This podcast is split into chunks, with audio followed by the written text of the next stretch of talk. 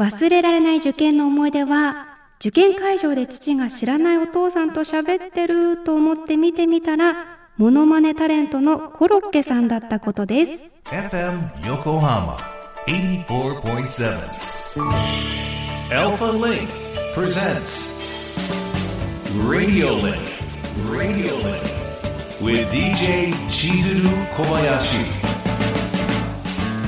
小林千鶴がお送りしています。FM 横浜 ALFALINK presents RADIOLINK。ここからは物流ものしリンクのお時間です。知ると誰かに話したくなる物流業界のいろんなトピックスを深掘りしていきます。今回は日本の物流をかっこよくする方法にものしリンク。ということで素敵なゲストをお迎えしております。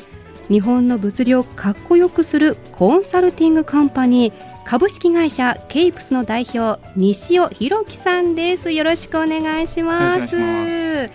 早速なんですけれども、はい、ケイプスは物流のコンサルティングカンパニーということなんですけれども、はい、具体的にどんなサービスを行ってるんですか？はい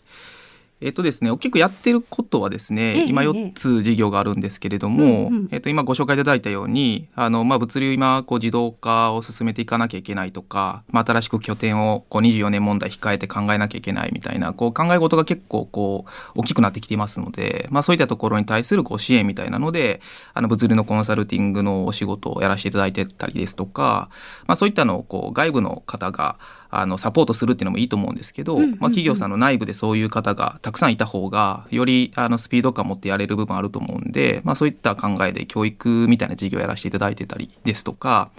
あとはあのまあ、そこのコンサルとか教育っていうところだけだと、あのやっぱり物流ってかっこよくなっていかない部分がやっぱり多分にあるので、なんかもう少しこう見え方を変えていかなきゃいけないとか物流の見せ方を変えなきゃっていうところに結構意識が強くあって、なのでこう物流領域に特化したデザインの事業をやってたりですとか、あとはその自社で物流をコンセプトにしたあのブランドを作ってあのものづくりで一般の消費者の方に対して小売事業やってたりとかなんかそんなことを今やってます。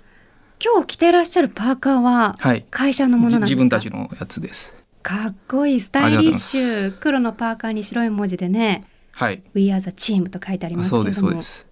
あのその今おっしゃっていた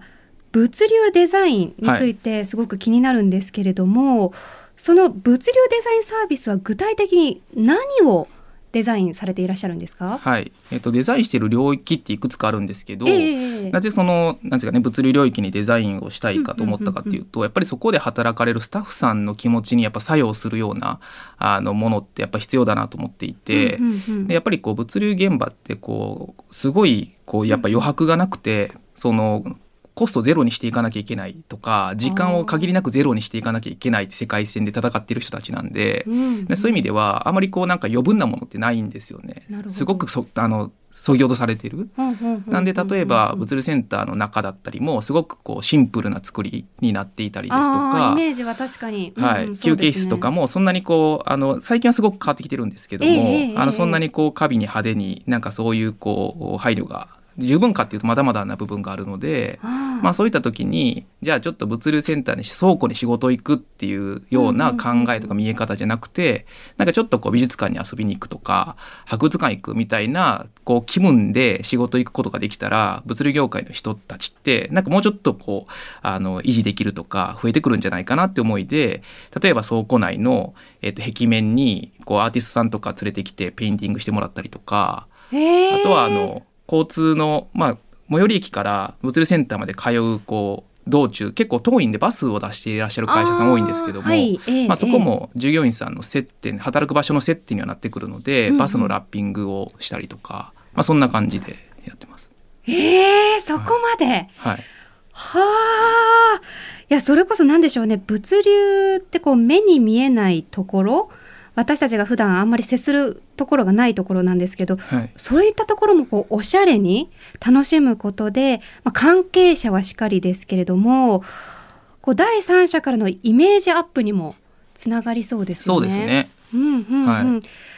あのケイプスの理念が、はい、ヒップロジスティクス日本の物流をかっこよくすると伺いましたけれども、改めてこの言葉に込めた思いって、はい何でしょうか？そうですね。あのこのヒップロジスティックスとかって名付けた時はこここんなに今日深掘りされるみたいな未来を想像してなかったんで、えー なんか改めてこれどう回答しようかなとかっていうのはあるんですけど、はい。あのー結構まあ友達含めてこう近い、あのービジネスやってるような人たちと話している中で、まあ、出てきたような言葉だったり概念なんですけど、まあ、ヒップっていわゆるその、まあ、俗語的にあの扱われるようないわゆるヒッピーって言ってたような、ええまあ、カウンターカルチャーみたいなところから引っ張ってきてるんですけどやっぱりその物流業界に必要なところってさっき申し上げたようなあの結構こう無駄をそぎ落とすっていうところだけではないようなこうカルチャーを作っていかなきゃいけなかったりとか、うんあの見え方を作っていかなきゃいけなかったりするっていう風なのはすごく思いとしてあったので、うんうんまあ、そういうこう、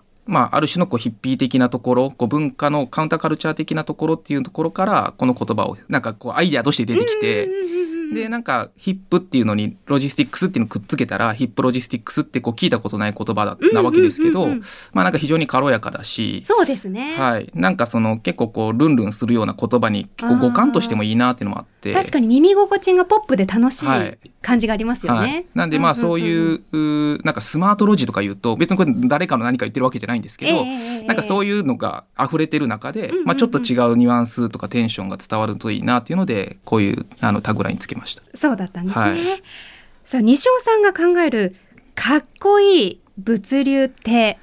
何でしょうかね？うーんとそうですね。なんかこう物流って結局そのな何かのまあ集合体とか行為の連続性だったりとかすると思うんで、まあ、やっぱそこに関わってる人たちがやっぱその物流の仕事をしてることに対してプライドを持つ集合体がやっぱかっこいいロジスティックスとかかっこいい物流っていうのになってくると思うんでやっぱなんか人の気持ちみたいなところがやっぱ一番大きいんじゃないかなというふうには思います。うんうんうん。はい。人の気持ちっていうところですね、はい。さあケープスでは特に物流に文化を届けるをキーワードにそれこそおっしゃってましたけどアートやデザインと物流を掛け合わせたサービスを積極的にはい。展開しているその理由を改めて教えてください。はい。まあ、ここはですね、うんうんうん。大きくまあ2つあるっちゃあるんですけどえっと、1つはさっき申し上げたようなやっぱ見え方っていうのを分かりやすくビジュアルで伝えるっていうところで、ええわかりやすく。やっぱそういったこうあのデザイナーさんとかアーティストさんとかの、まあ、力を借りないとその辺のこうビジュアル面って変えていけないなと思ったので、うんうんうんまあ、なので、えーそういったこうビジネスとおそれが結果的にはその物流に新しい文化っていうのを装着していくことになるんじゃないかなと思っていて、まあ、なのでこういったアートデザインと文化っていうのの相性の良さっていうかところから、まあ、こういったサービスを作ったというのが一つですね。でもう一つはやっぱりそのアートとかデザインとそのユースカルチャーというか若者に対する相性の良さみたいなのも一つ意識していて。若者、はい、物流業界って誰が支えてるっていうと現行のプレイヤーさんたちなんですけど、現行のプレイヤーさんたちも結構こう高年齢化してきていますし、じゃあ若者が積極的に入りたい仕事領域かっていうと決してイエスとは言えないのが今の現状だと思うんででやっぱ若者に興味を持ってもらえるようなことをしなきゃいけない。業界になっていかなきゃいけないっていうのもあって、なるほど、まあ、そうした時にこの辺のやっぱアートデザインっていうのはそういう意味でも相性いいんじゃないかなっていうので。はいこの辺力入れてます。そうですよね、はい。その実際に今までこういったサービスを手掛けてきて、はい。若者を中心にこうリアクション反応っていかがですか、えっと、これが結構やっぱ面白くてですね、うんうんうんうんあのまあ、自分もその一ペルソナなわけですけども、まあ、自分が新卒で物流の仕事してた時とかにええ。例えばあの人にこう自分の仕事紹介する時に例えば広告代理店で働いてますとか海外商社飛び回ってますっていうやつらから比べると、ちょっとこう引け目を感じる部分がなぜかあったんですよね。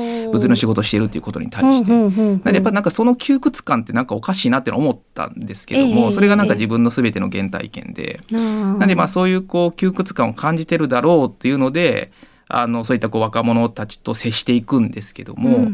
えーとまあ、社会人に入ってからの若い世代の人たちと入る前の、まあ、学生さんたちとってやっぱちょっとリアクションは違っていてで学生さんたちは良くも悪くも物流のことよく分かってないので。あ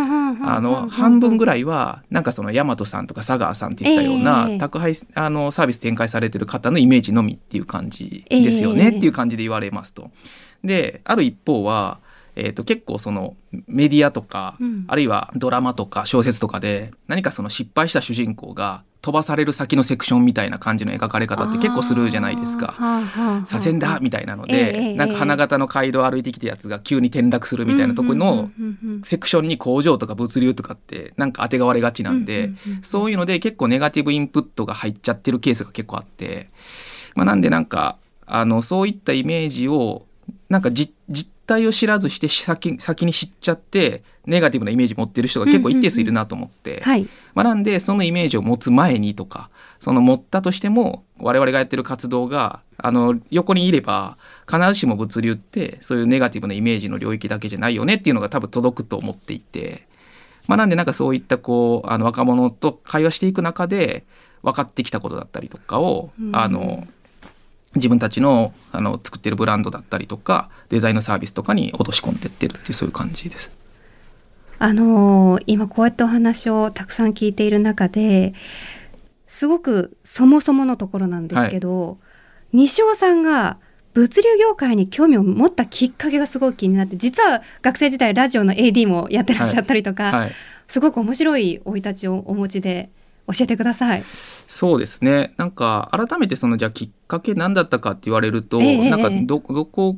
かなって思うんですが、うんうん、最初全然その物流業界で働きたいななんていうのは思ってはいなくて、うん、まあ配属のあやだだけだったんですね。あそうなんだ、はい、希望したわけでもなくて、うん、えー、そこの部署に配属異動になったっていうのがもともとなんです。はい、で移動してきました。で働き始めました。物流って一体どういうことなんだろうから僕もスタートしていて。そうだったんですね、はい、じゃあ全然それこそ学生時代とか物流業界だったりそういったジャンルで働こうという意思は特になかった？もう1ミリもなかったです。えー、はい、でそれでなんか現場であの物が動いてる姿を見たりとか、うん、まあ、そこでその、まあ、今はちょっとそここうそこだけじゃない世界大事とか言ってるんですけどその効率を追い求めていくような考え方とか改善の手法だったり、まあ、その結果が割とそのすぐ結果として目に見えて現れてくるっていう、そういうこう PDCA のサイクルの非常にこう分かりやすさとか速さとか、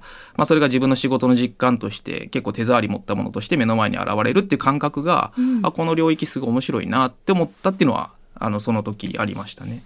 ああ、はい、運命ですね。そうですね。そこからですね。そこから現在に至るっていうことなんですけれども、はい、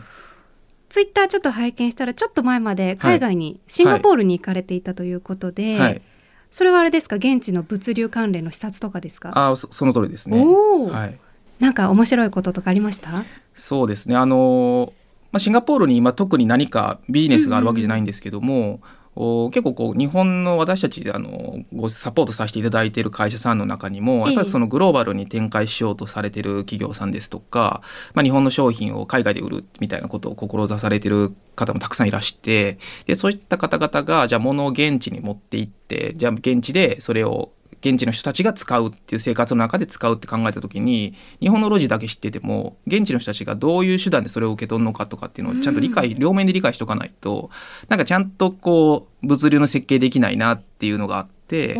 でそれで今やっぱり多いのがですねその東南アジアとか ASEAN 諸国において、えー、そこをその一つの証券として見立ててらっしゃりだったりとかあ物流の拠点の考え方とかで整理されてらっしゃる会社さん多いんで割とこう ASEAN の国々とか東南アジアの国々に行ってあなるほどラストワンマイルトゥクトゥクで行くんやとか。あトゥクトはい、なんか住所も我々当たり前に何何番地何丁目とか何号室って全員に個人に住所割り当たってますけど、はいはいね、あの東南アジアの中では住所なかったりストリートが終わあの最後みたいな。最後どうするんですか？ストリート、ま、例えばフードデリバリーとかもストリート単位でお届けするんでそのストリートまで来たら住人が出てくるんですよ。そうなんですね、はい、出てきてあのストリートで受け取るっていう。あなたこの注文者ですか？っていうのを確認してやったえー、アナログ、はい、みたいなことってやっぱその日本にいて日本の仕組みだけで考えてるとそれって誤っちゃうんで。ああ知らないですもんね。そうなんですよ。なんで向こう行って、あの現地の人たちがどういうふうに生活してて、あのそれこそ商店街で買い物するのか、大きなショッピングモールで買うのか、通販を結構利用するのか、ご飯を現地の屋台で食べてるのか、フードデリバリーがバンバン走ってるんだったら、割と結構こういうので食事してるんだみたいな、その生活と物流みたいなのを感じ取りに行くっていうそんな感じです。へえ、そんな感じでちょこちょこ海外は行かれるんですそうですね。まあなんかそんなにこう頻繁に毎月とかっていうレベルではもちろんないんですけども、半年とか早ければ34か月とかの単位ではなんか行きたいなっていう。えー、目指すはじゃあ世界ですか？そうですね、まあちょっとそこまで僕が世界ですっていうほどあのまだあの日本もお前不十分やろって感じなん。でいやいやいやいやいやいや、はい、いやこういった西尾さんの存在は物流業界の光ですね。本当ですかね、うんうん。うん、言っていいですか自分で？光って言われましたいいですか小林千鶴が言ってたって小林さんに光って言われましたって、はい、言うようにします。さあさあさああのケイプスが昨年12月に発売しました新感覚のカルタまさにねデザイン性が光る商品だと思うんですけれども We やロジンチュカルタが物流業界のディープすぎるあるあるネタが満載と今話題になっているそうですね。はい、あのうちの家でも遊んだんですけれども、はい、3歳の娘が大喜びしまして。そうそうそう。どのカードの絵が可愛いって聞いたら全部って言ってて今ねこう少しだけ知っているひらがなを一生懸命こう探す遊びみたいな感じで今活躍しております。あよかったですよはい。西尾さんには来週も引き続きお付き合いいただきましてカルタのお話、はい、深掘りで聞いていきたいと思います。よろしくお願いします今日の物流モノシリンクは日本の物流をかっこよくする会社をご紹介しました。